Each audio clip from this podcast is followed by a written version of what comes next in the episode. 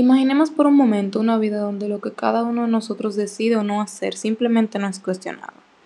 Una vida donde nadie te mira, te juzga y decide si lo que haces está bien, mal o quizás es pasable. A mí me resulta aburrido y creo que a ustedes le podría pasar igual. Creo que de alguna manera el ser observado por los demás día tras día es lo que nos impulsa a crecer de vez en cuando. Y claro, no es que iremos por la vida diciéndole a todo el mundo lo que tiene mal, desde su aspecto hasta su forma de ser.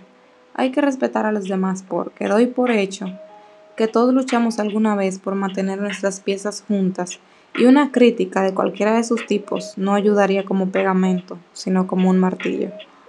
Y sí, existen personas que puedan llegar a pedir una crítica o opinión de alguien más para cambiar lo que haya que cambiar y crecer pero hay otras que no, y no se puede hacer mucho con eso.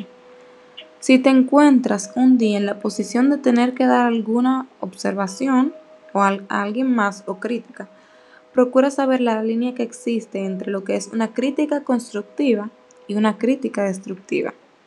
Sé sabio y sé fuerte al escuchar lo que los demás tengan que decir de ti porque aquí nadie está exento.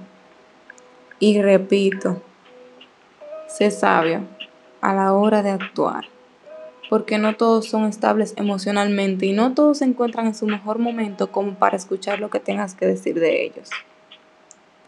Espero que esto sea de ayuda. Hasta aquí el podcast de hoy. Hasta la próxima.